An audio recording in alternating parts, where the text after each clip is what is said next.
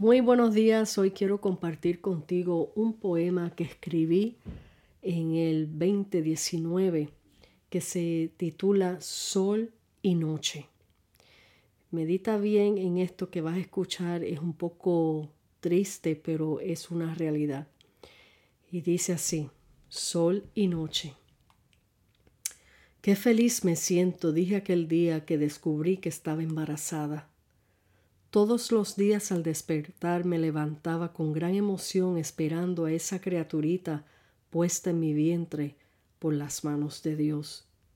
Contaba los días, las horas, pensaba en ese encuentro cara a cara con el ser más maravilloso que venía de mi vientre. ¿Cómo será? ¿Será niña o varón? No hacía otra cosa sino pensar en él o ella. Al sentir sus primeras pataditas ¡Qué fiesta formaba! Quería que todos sintieran sus movimientos en mi vientre, pero solo lo sentía yo. Llegó el día de nuestro encuentro, y aunque horrendos dolores, me concentraba en que pronto pasarían los dolores y verías tu bella carita.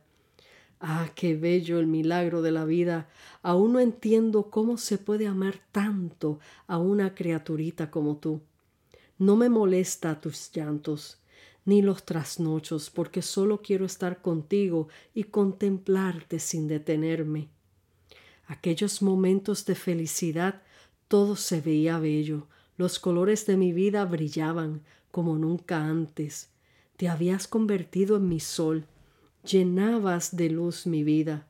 Al pasar los años creciste y no pudiste detener el tiempo no pude detener el tiempo y no cabías en mis brazos y mis faldas no podían sostenerte más. Creciste tan deprisa que ya no necesitabas mis manos para peinarte, vestirte, alimentarte. Ya no quería que te acompañara al colegio porque no querías que tus amiguitos te vieran con esa anciana cansada en su caminar. Mi sol se fue cayendo y la noche fue llegando a mi triste corazón. Ya volaste del nido, la cuna que te vio nacer.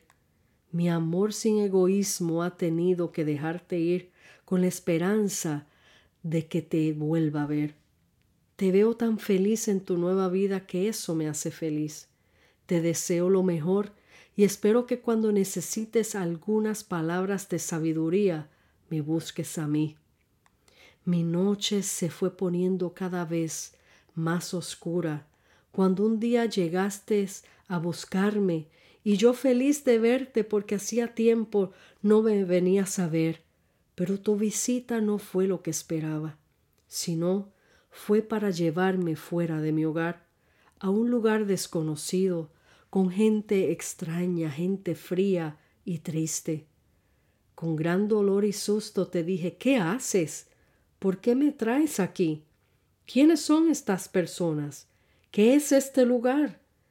Me contestas, es tu nueva casa, mamá. No puedo cuidarte. Te despediste y no te, no te volví a ver jamás. Mi sol desapareció y llegó mi noche más oscura y eterna. No me arrepiento de haberte amado, cuidado y dado todo mi ser porque sé que cumplí con la tarea que mi Dios me encomendó, y pronto, muy pronto le veré, y allí no habrá noche, porque Él será el sol de mi justicia, el sol de justicia. En esta vida sale el sol y la noche, pero también después de esta vida hay una eternidad, hijo, hija, escoge tu eternidad. Yo sé cuál es la mía. Esta es una triste realidad que a diario vemos en este mundo. Como padres, después de entregar sus vidas por completo a sus hijos, son olvidados, abandonados, maltratados y enjaulados en un asilo porque los padres se convierten en estorbos para muchos.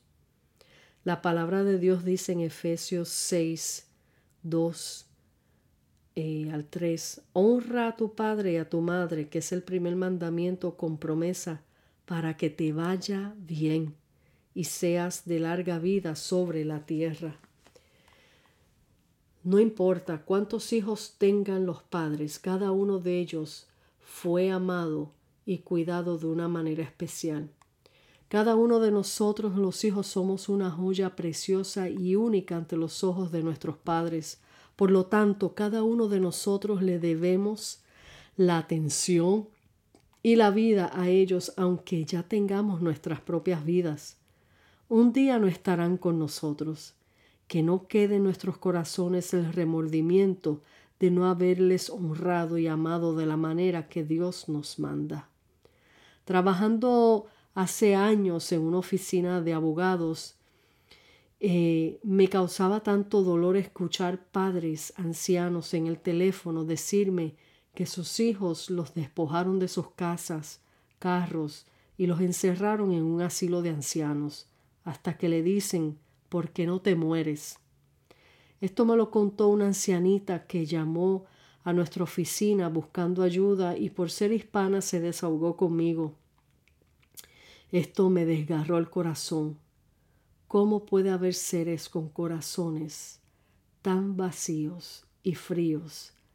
Y la respuesta es, ahí no está Dios. Eh, esto lo escribí en el, ahora les digo, esto lo escribí en el 2019. es una realidad. Es un poema un poco triste, pero es una realidad. Eh, el Señor no nos da opción de amar a nuestros padres si son buenos. Él no nos da esa opción. Él nos dice que les honremos para que tengamos larga vida y para que nos vaya bien. Eh, yo tengo a mis padres en vida y le doy gracias al Señor por tenerlos aún. Mi papá eh, vive en Orlando con su esposa y eh, hace dos años ya, el tiempo vuela, hace dos años él sufrió eh, lo del COVID y él estuvo al borde de la muerte. Le dieron 12 horas de vida pero Dios determinó otra cosa y, el testimonio es poderoso. Tres pulmonías, coágulos de sangre en los pulmones, eh, tenía em, lo que le llaman, eh, no sé cómo se dice en español, pero en inglés le llaman afibrillation, una condición en el corazón que se le acelera. Lo tuvieron que entubar, por, estuvo entubado por 25 días. Y para mí eso fue algo sumamente desgarrador.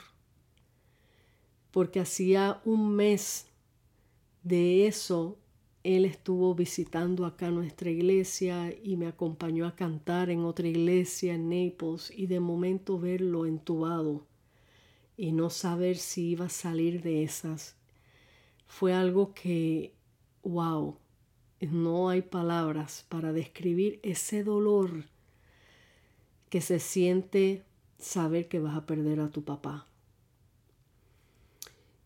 Y yo le doy gloria y honra al Señor que me lo prestó un rato más. Mi papá está sumamente bien, está adorando al Señor, está cantando, está fuerte, hasta se ve hasta rejuvenecido. Y aunque él vive en Orlando, tiene a su esposa, tiene a mis otras hermanas allá que están más cerca, que lo pueden visitar, yo saco de tiempo en tiempo, doy mi manejada hasta Orlando para pasar un rato con él y estar con él.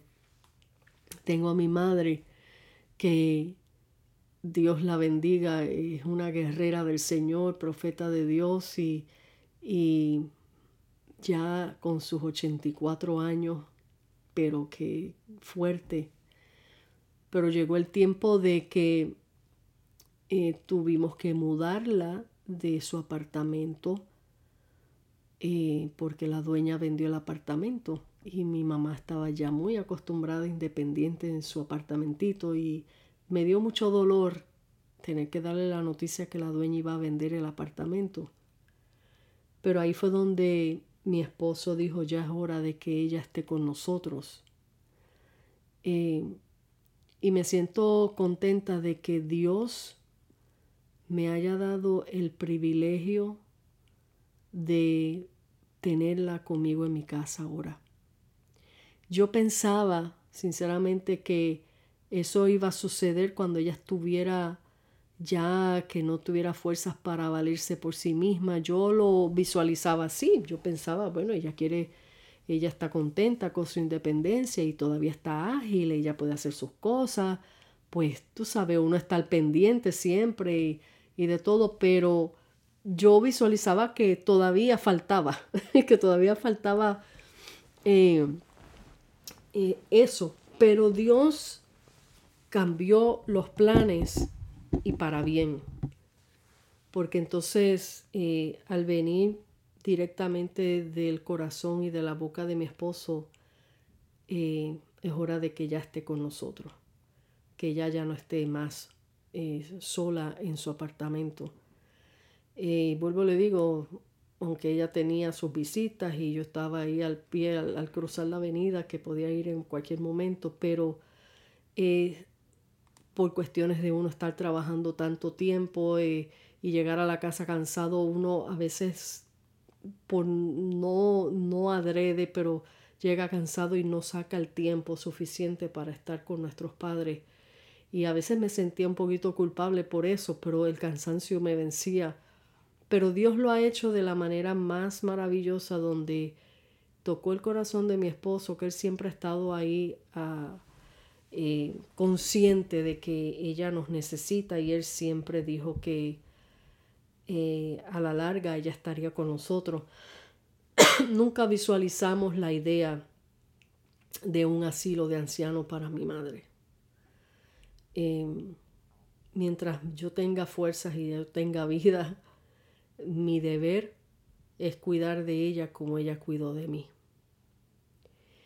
Y y al yo experimentar lo que yo he visto allá afuera cuando trabajaba con estos abogados, eh, me rompí el corazón. Eh, me rompí el corazón de ver que tan fríamente decir no, tú vas para un asilo y yo no puedo, yo, no sé si es cuestión de culturas, eh, pero en mi corazón no, me cabe la idea de, de estas cosas. Y yo sé que hay diferentes situaciones, hay enfermitos que necesitan una ayuda médica de continuo y si hay alguien que un hijo que está trabajando y no tiene otra alternativa, pues no lo juzgo, pero pero no que sea al grado de que nos olvidemos de nuestros ancianitos, nos olvidemos de nuestros padres que dieron la vida por nosotros, que se desvelaron cada vez que nos enfermábamos. Eh, no nos podemos olvidar de ellos. Que aunque sepamos que están bien, tampoco olvidemos de, no nos olvidemos de ellos, de darle una llamada, de hacerlos sentir que estamos al pendiente de ellos, que ellos se sientan que siguen siendo amados por sus hijos. Miren, eh, sinceramente estamos viviendo un tiempo donde la misma palabra habla que en los últimos tiempos el amor de muchos se enfriará. Y lo estamos visualizando eh, cada vez que yo veo en las noticias, este, hasta hace poco, y que yo digo, Dios mío, Señor, es que tú nunca mientes tu palabra no falla. Eh, el que, el que no entiende esto es porque no conoce la palabra, no ha visto lo que tú has dicho. Pero ver que hay hijos que han matado a sus padres. Y hace poco en las noticias vi eh, un joven que mató a su madre. Eh, es terrible lo que Satanás está haciendo allá afuera. Eh, es terrible, es terrible. Por eso tenemos que eh, meternos en la palabra para conocer lo que Dios nos manda hacer, obedecer las escrituras, amarnos los unos a los otros, pero sobre todo honrar a nuestros padres. Y una cosa para cerrar. Como dije, no es cuestión que si él fue o ella fue bueno conmigo o buena conmigo. Ellos son seres humanos con defectos como los tenemos tú y yo. Y lo que quizás hicieron erróneo en su vida pasada por equivocación fue porque lo aprendieron de esa manera. Ningún hijo nace siendo malo, ningún hijo nace eh, matando, ningún hijo nace con, con, con odio, todo eso se aprende en la vida.